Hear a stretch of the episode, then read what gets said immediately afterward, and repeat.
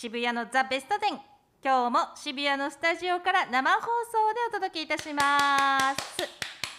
私はミュージックソムリエ協会高谷さやかと申します。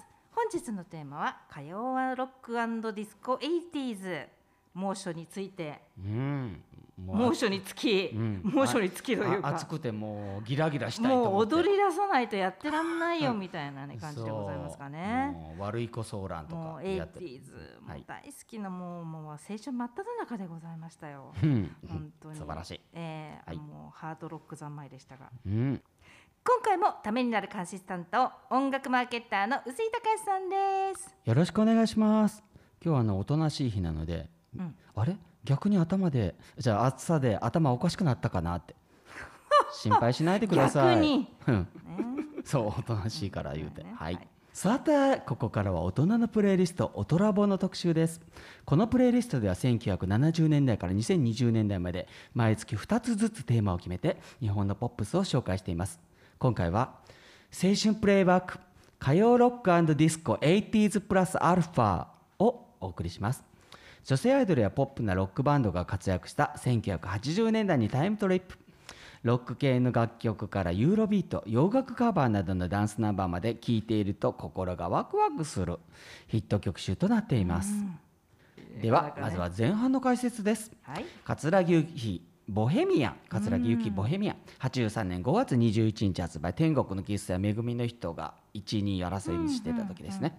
桂木由紀さんの代表曲もともと飛鳥涼さんが同じ事務所の先輩大谷優子さんあの「昇進」っていう歌。大友優子さん？大友優子さんすみません、はい。大友優子さんに書き下ろした楽曲を桂木由紀さんがカバーし、ドラマシリーズ「水曜の女赤い足音」の主題歌に起用され、優先から火がつき41万枚のヒットに、うん口ずすみ口ずさみやすいメロディーはシンガーでもある井上大輔さんが作曲担当、桂木さんは2022年6月27日にがんでお亡くなりになったんですが、そうですね。その10日前にベッドに横たわりながら登場し、ね夢コンサートにて「ザ・ローズ」を力をね振り絞る、ねベトミドラの力を振り絞るように歌った割れたそうですよ。本当ですよね。本当にもう永遠のハスキーボイスで本当。にそうですね。本当テスコの部屋にも何回かをそのステージ4になられてから出られてて、ね本当頑張られてもう本当になんかおし上げ本ます当にね。でも本当いい歌これ、ね、でもねこの大友優子さんも、ね、リリースしてすすぐに引退されてしまったらしいから、うんうんそうですね。やっぱりこういう、ね、桂木さんがこうやって歌い継ぐというか、うん。この曲を、ね、歌ってやっぱり飛鳥さんの書いた曲が世の中にねこうやって広まっていくっていうのは今で非常に、もねああいう柄物見たら「ボヘミアン!」とか言い出す人とかいますからね。ねすごいですよね曲の命って。ボヘミアン柄で、はい。はい。里中ちゃみ失恋75年10月14日生まれの沖縄県出身。あ75年。ああれだ。いちご白書もう一度あたりが入ってたあたりがバースデーソングです、なるほど。里中さんは沖縄県出身でアクターズスクール在籍中から地元のテレビ番組で活躍し89年4月に13歳にしてシングル「ティーンエイジ・セレナデ」でデビュー。ちなみに里中さんはあの一茶さんのねお姉さんなんですね。びっくりした。だから一茶さんも一の茶でねお茶のあれなんですね。そうですね。次男さんはニーチェ、ね。ニノさん茶とかってニーチェ、ねお父さんがなんか小林一茶さんが好きなんだもんね。好きなん全部ですよ。お茶の茶が入ってる。そうサミさんとかね。ね。ジェスカジェスカさんキラキラネームねの走りでいらっしゃいますよね、うん。はい、えーで、えーその安定した歌唱力とミルキーフェイスが話題となるも、89年っていうのはウィンク工藤静香森高千里プリプリなどこう正統派ソロアイドルが難しくもっとこう、うん。特徴的な感じの人があ売れてた時代なので、うん松本隆先生がサードシングルまで丁寧に手掛けるも、オリコントップ50に入らずこの失恋も79位止まり、でも今年7月にサブスクに解禁されると瞬く間に話題になり、うんうん今後伸びるかもしれん。ねだってうまいじゃないですか。うまい。だからアイドル134歳に思えない。てかアイドルっていう売り方しかなかったのかっていうようなのが当時それがかわいなんかかわいそうってやっぱりでもアクターズスクールはどうしてもダンスボーカルでうん。シンガーソングライターコースっていうのがなかったんかもしれないですね。うん。うんそれでどうしてもこうしかも134歳でなかなかまあ宇多田さん出て15歳でもそういうシンガーソングライターの道っていうのが開けたと思うんですけども、うんなかなかね。だからでも本当今聞くとうん。いや歌うまいですよ。河合直子岡田由紀子さんとうんかその辺好きな人にはすごいね。正統派な出来。だからサブスクでなんか人気になるのが分かるなると思う。今後うんすごい跳ねると思う、ね。うん。はい、アン・ルイス六本木真珠84年10月5日発売で当時なかなか売れなかったのが、翌年の5月から始まった深夜ドラマトライ「トライアングル・ブルー」石橋貴明さんとか出ていらしたうん。テーマ曲に採用されて、発売から10ヶ月経って優先放送でトップ10入り、レコードも徐々に売れてオリコン最高12位。累計33番目のヒットです。うん。今でもカラオケの定番、ね。うん、なってますね。これって、はい。私はドラマ全く知らないんですけど、うん。ハイボールの CM ソングとかになったのもっと後ですか？もっと後ですね。ああそっか。そうです。うん。なんかやっぱりカラオケでついなんか一つでにどんどんどんどんなんかうん。広まっていった気がしますね。カラオケで歌いたい感じですよね、うんああいう。そうそう、めちゃめちゃ流行りましたもん。ちなみに伊藤銀次さんはあれこれ40秒以上あの3つのうまみをイントロに詰め込んで40秒以上になっちゃって、うんうんうん。これがシングルになって驚いたそうですよ。そうだったんですうん。ね、ねあえのチャララララララから、ねダンタンタンタンってねまたダダダダダダダってうんうんうんうん3パートあるやつ。ねしで湯川玲子さんはちなみにシンディ・ローパーさんをイメージして、うんうん。派手だけど粋で優しい女性っていうのをうんうん。アンさんに託したそうです。はい。なかなかお上手ですね。ねうん確かに。うん。その世界になってます。あなそうですね、うん。はい。歌詞の長いまつげが卑猥にあなたってするのが、ねえこの表現がねなんとすごい。も長いまつげ、ねえ植草さんとかですかねまあ猥な感じするのかな、あの、まあ、この場合には女性だと思いますけど長いまつげが卑猥にえ男性じゃないの？美美青年的なもんじゃそっかそっかそうですよね、うん。この後に出たのもそうですもんね、うん。美青年的なあれですもんね、そう。うん。さすが湯川玲子さん。天才、うん。ねえ素晴らしいこういう表現、そして河合直子「スルーザ・ウィンドウ月に降る雪」85年12月12日発売。仮面舞踏会と同じ発売日ですね、海外録音アルバム「ナインハーフ」っていうのと同じ発売日のシングルです、うんうん。原曲はグレース・スリックあのグレース・スリックの少女って肖像ってユーミンの曲にもある、うんうん。そのシンガーソングライターのグレース・スリックさんの、うん。が84年に出したアルバムの中に入ってた「スルー・ザ・ウィンドウ」を日本風により派手でドラマティックなアレンジに仕上げたのがこの河合直子さんのカバー曲です。そうです。この同時期に発売された西城秀樹さんの腕の中へも割とそのバニー・マリロンの時はもうちょっとこうはい素直なロックンロールなのを、ええなんかほんとすごいこう、うん歌謡曲風に、うんうん。まあ、バニーさんあの腕の中へは割と中華風歌謡曲みたいにとか、うんうんうん。そのやっぱ尖った感じにするのがやっぱりそれが j p o p 流とか歌謡曲流でかっこいい。なるほど。この当時河合直子さんシンガーソングライターになる準備もされてたので、うんテレビでは専任のバンドナチュラルミルクと行動されてたそうですよ。うん面白いですよね。河合直子さんはそういうこう自分のバンドを持ちたいとかやっぱりシンガーソングライターにどういうような影響があったんでしょうね。まあやっぱピアノとかマンドリンとかやってたからうん。でよくあのねす船山先生もおっしゃったけど、うん。初見で譜面を読めてうんうん歌い出すアイドルはなかなかいなかったっていう、ああそっかそっか。うんね。で安定した歌唱力だったので、うんうん。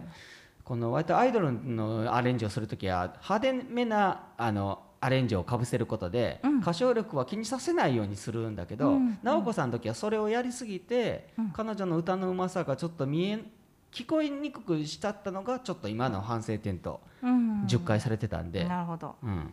まあ本当にその音楽的素養じゃないですかね。ねえそういうことなんですね。ちなみに前回の「オトラボ」名曲集「会いたい泣きたい切ない j p o p で「 Dear John」の意味を私がちょっとちゃんと捉えてなくて、かいや私も勘違いしま河合した。奈保子さんファンのユッキーさんという方から「ディア・ジョーン」は絶交という意味。ねえそういう成功があったなんて知知らなかったたです。教えてくださってありがとうございます。ありがとうございます。だからこうね。もう二度と会わない。わては結婚するけどあなたとはもう二度と会わないっていう。 Dear John Letter っていうそういうことなんですね。英語にはそういうね。ね勉強になります。ありがとうございます。ありがとうございます。そして福永さとみさん「ハートのイグニッション」86年10月1日発売。前月末におにゃんこクラブを卒業したこともあって、えーセカンドシングルは伊藤銀次作曲、大村正樹編曲のロックテイストのアップチェーンチューンに挑戦、イメージチェンジで。ドラマ「スケバンデカ3」主題歌に起用されて知ってる方も多いかもしれないです、うん。クールな表情に私自身はこのクールな彼女の表情に一番合った歌だなというイメージがありますね。これはとても本当に、うん。日焼けしたキョンキョンとね言われてるぐらい美人さんでした、ねはい、でいらっしゃる。今事務所のそうですね。今キョンキョンさんとね仲良く、ね。はい。そして中村明菜ナイトメア悪夢88年3月3日発売のアルバム「ストック」パラダイス銀河の全集発売です、うん過去3年間にシングル候補として没没になっていた楽曲を集めてだからすごいそれでもすごいクオリティなんですよ、うん。それを集めて派手めなものをその中から派手めなものを集めて、うん。さらに全体にハードロックギタリストの北島健二さうんがギターアレンジをあのアディショナルアレンジしたことでより黒っぽい艶やかなアルバムになっています、すごい。ハードロックテイストがね。すごい。めちゃめちそれにゃもうそうイントロからね。ギそうすごい。それ溢れてて。ぜひ聴いてください「ナイトメア悪夢」は作詞大津明作曲北島健二で編曲北島さんが所属するフェンス・オブ・ディフェンスが手掛け、うん。アルバム中最もハードなナンバー、ねえなんか全然遠慮のないアレンジでしたね すごいなと思って。いやそれにやっぱり秋菜さんもそのあの歌い方がねほら普通伸びるのに伸びないでスパッとこう語尾をちゃんと切ったりだとかそうですね。あこういうそうですね。ハードロックにリズムに乗っているのをうまいなと思いました、うん、その熱唱に対抗する吠えるようなコーラスはもちろんイブ。手広い。そうこれはぜひさすが。聴いてください。はい。それでは聴いてください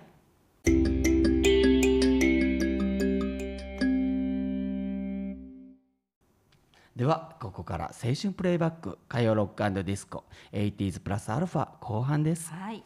工藤静香天使みたいに踊らせて、うん。89年3月15日発売のサードオリジナルアルバム「JOY の1曲目に収録され、当時のライブでもオープニングに「ジャッジャッジャッジャッジャ」みたいなのもよくで使われることが多くて、えーロックナンバーでイントロ数秒で歓歓声が湧き上がるほどファンに人気の楽曲です。このアルバムその「JOY っていうアルバムはシングルは「恋人よ」だけなんですけども「恋人よ」はいそれだけなんですがこの曲のような派手めのロックからしっとりしたバラードの「ガラスのサンクチュアリー」などバラエティに富んでいて、静香さんもお気に入りで。オリコンでも累計42万枚のオリジナルで、えーオリジナルでは最大のヒットとなっています。このアルバムがはい、あの静香さんの中では、うん。2022年には全曲新アレンジ新ボーカルでの35周年セルフカバーアルバム「感情」というのを発売し、はい。この曲も、まあ、限定版のみしかあ入ってるんででん。のみに収録なんですが、全く異なるアレンジで。あそうなんですか。それはちょっとすごい。だからだからある意味その後藤嗣俊さんっていうのはやっぱりイントロからすごい作り込んでたんだっていうのが分かる。でそれを一からやるっていうのはすごい勇気だなと思いましえたアレンジもは？全く違う方がやってるんですけど全く想像できない、うん、でもあのボーカル現役感のあるボーカルで、うんまあ新曲として聞聞くとすごい面白い、うん。んアルバムですよ。ははいい、そして鈴木清美 with ラッツスターシンデレラリベティ87年4月1日のソロデビューシングルですね。はいえー、とこの組み合わせではロンリー・チャップリンがもう大人気で、うんうんうちのあのコンピとかうあのうちに1000枚ぐらいあるじゃないですか、ええええロンリー・チャップリン収録のコンピが15枚ぐらいあってそんなすか？まあそれだけほら、ね。バラード集でも欲しいし、デュエット集でも欲しいし優先ヒットとかでも欲しいし、うんうんやっぱりこういろんな切り口でやっぱりヒット曲ってそういう面あるじゃないですか、うんうんうんありますね。いろんな切り口で、あのひ選曲したいという。うんうんでそうなんですけどこの「シンデレラリベリバティ」は隠れてるのですが、うん。作詞三浦桃江さん、もう結婚後の桃江さん、はい。で作曲はアニー・メイギーのアン・ルイスさん、はい。編曲は鈴木正幸さんも加わった力作、うん孤独や海をテーマにしているのは桃井さんっぽいです、うん。もうね寂しいっていうような、うん。うん桃井さんならではの。でアン・ルイスさんらしい歌いたくなるメロディーもいい感じで、うんうん。えー本作収録のアルバムオリジナル、えーえーは、えーのウーマンっていうのですが、はいオリコン最高10位ながら半年間もチャートにしてたんです。いや10位も立派ですよね。そう。すごいですね。25万枚ぐらい売れた。そうそうウーマン売れましたもんね。売れた。いいジャケットあの、ねなんか古い古いマイクみたいなのに向かって、そう。うん。鈴木清美さんがあのベテランのジャズシンガーみたいな感じの。そういやいい声、ねハスキーで、うん。今35周年アニバーサリーライブでそうですね。ねライちょうブやってらっしゃるみたいですね。いやそうですよ本当、ううんん聞いてみたまた。いいですよ、はい。い、味のある声がさらに味がある感じになってます、はい。そして矢崎よしみさん「プリテンダー」84年1月5日発売の通算16作目のシングルですね、えー前年に同じ頃に「恋ほど素敵なショーはない」が、日清サラダ油の豆乳ソングとしてスマッシュヒットし、へーサラダ油の豆乳なんてあるんですかサラダ油から作ってはったんちゃう日清からやし、えー本当に、うん、それえちゃうかなサラダ油から作れへんか、サラダ油の会社の豆乳かもしれあないですすいません間違ってたらすみません。はい。はい、本作が2作目の、あのその豆乳ソングのオリジナルあの同じタイアップで、知ってる人も意外と多いかもしれないです、コンプリテンダー、作詞売野雅勇作曲井上大輔というめ組のひとコンビ、えー編曲は井上彰さんが担当し、ノーブルな感じに仕上がっています、オリコン最高41位ながら、やっぱりすごいその吉見さんスタッフは売り上げに関係なく、いいものをしっかり作っておられるので、だから今シティ・ポップブームとかで、その林哲司さん以外の楽曲とかも全体にこうアベレージ高いですよ、再生回数の。なるほ。どね。ああの全部そのクオリティが高いから、ーうんうん、まあチャートももちろん狙ってはいたんでしょうけどね。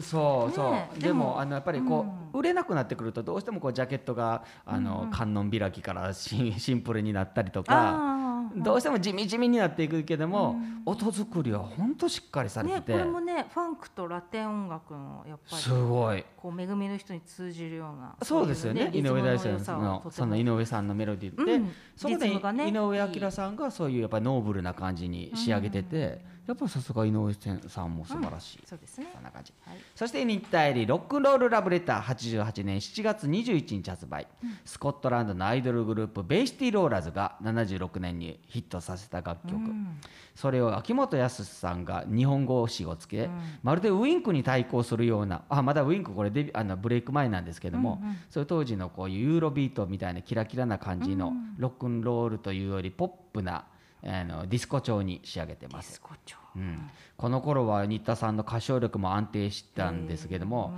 オリコン最高65位で知らない人も多いかもですが、とてもこう愛らしい声で安定してて聞きやすいですよ。ね彼女らしい曲なんでしょうねきっとね。可愛い感ねじ。全然なんか元の曲と なんかね。同じ曲だとは思えなかった。まあベイシティローラーズ自体もアイドル的な人気でしたけどね。そうですね。もう私中学生の時とかも後輩がもう「聞いてくださいベイシティローラーズの」なんて言ってベイシティローラーズと同じ髪型にしてきたりとかね いや笑い事ねうちのあの次女と、えーうん。長長女と次女あのあの姉姉ね姉の、うんうんうん。えー長姉と次姉あれなんていうんだ、そう、が学校休んで大阪空港までベイシティローラーズ見に行って、え校長室に呼ばれてました。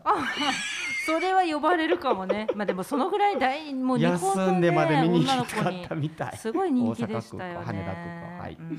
はい。そんなですいやこのリニタリさんも愛らしくていいです。うん。はい。岡田由紀子さんプライベートレッド、85年1月16日発売夕方チャンスと同じような発売日ですね、えー岡田さんフォースシングル「二人だけのセレモニー」の B 面曲です、作詞珍しく売野正夫作曲山川悦子。編曲大村正明という、えーヒット実績のある夫人で「大人への旅立ち」というテーマで尾崎あの作って、これであの A 面曲の「二人だけのセレモニー」は尾崎亜美さんが作曲なんですよ、それで多分あの、うん。そう。このどちらも同じテーマなので、うん。その大人への旅立ちって、それでまあコンペされたんじゃないかなと思うんですよね、やっぱりこの売野さん路線なのか尾崎亜美さん路線なのかみたいな、で結局2人だけなんですがこう Private Red も聞いてみると岡田さんには珍しくマイナー調のアップチューンなんで、うんデビューこれ丸これでようやく丸1年なんですけど、とは思えないほど歌唱力が1年弱でみるみる成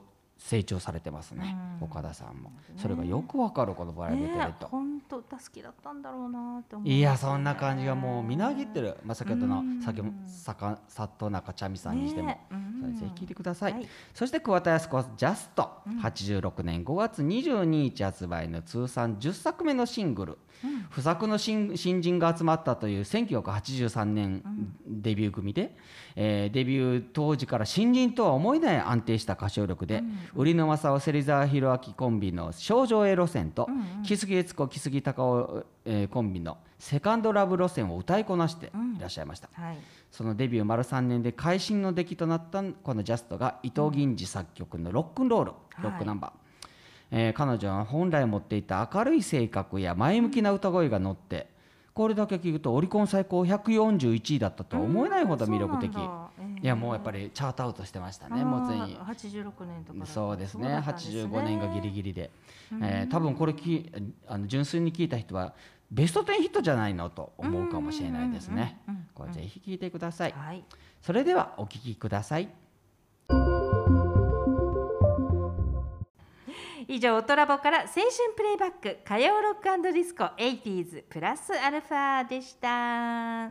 渋谷ジオこの番組は渋谷のラジオの協力とオトラボプレイリストの構成曲でお届けしました。